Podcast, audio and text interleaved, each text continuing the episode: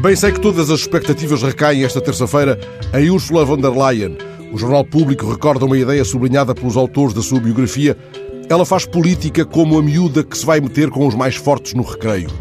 Logo saberemos se Bruxelas, a cidade que marcou de forma indelével a sua infância, será o cenário dos combates futuros de Úrsula pelo reforço da União Europeia. Por agora, detenho-me na imagem de um seu compatriota que há mais de meio século se lançou a percorrer a Europa à boleia. Hans Rudolf Gerstenmaier, um jovem engenheiro nascido em Hamburgo, chegou a Barcelona no início dos anos 60 com mil pesetas no bolso. Muitos lhe chamaram então louco, louco varrido, porque as oportunidades estavam na Alemanha, que ele tinha deixado para trás. Poucos anos depois, bem sucedido nos negócios, Gerstenmaier tinha reunido uma importante coleção de arte. Ontem surgiu em cadeira de rodas para agradecer as oportunidades encontradas em Espanha. O agradecimento público foi expresso através da doação de 11 quadros de importantes pintores espanhóis ao Museu do Prado. É uma doação sem contrapartidas e sem reserva de uso fruto, feita por um homem fascinado pela paisagem da Europa. Alguns destes quadros, assinados por artistas tão relevantes como Joaquim Sorolla, Juan de Echevarria, Dario de Regoios ou Inácio Zuluaga, foram expostos em quase 100 museus de todo o mundo.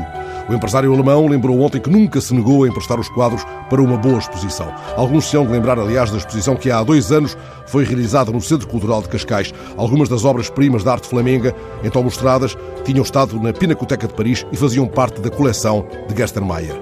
Do mesmo modo, poderemos ver no Prado, até meados de janeiro do próximo ano, estas 11 maravilhas assinadas por artistas como o Basco Zuluaga, um dos mais importantes pintores espanhóis do final do século XIX e princípios do século XX. Ele fez, meio século antes, o mesmo que Gerstenmaier. Meteu-se ao caminho. Aos 20 anos vivia em Montmartre, era amigo de Toulouse-Lautrec e de Gauguin. Poucos anos depois fazia amizade com Rilke e com Rodin, com quem, aliás, viajou por toda a Espanha e que o convidaria para expor em Düsseldorf. Trocou correspondência com Picasso, expôs em Nova York, Boston, Cidade do México, Santiago do Chile, Buenos Aires. Quando a Primeira Guerra Mundial lançou a desgraça sobre a terra onde nasceu, El Bar, o bem-sucedido Zuluaga doou um quadro para aliviar os seus conterrâneos.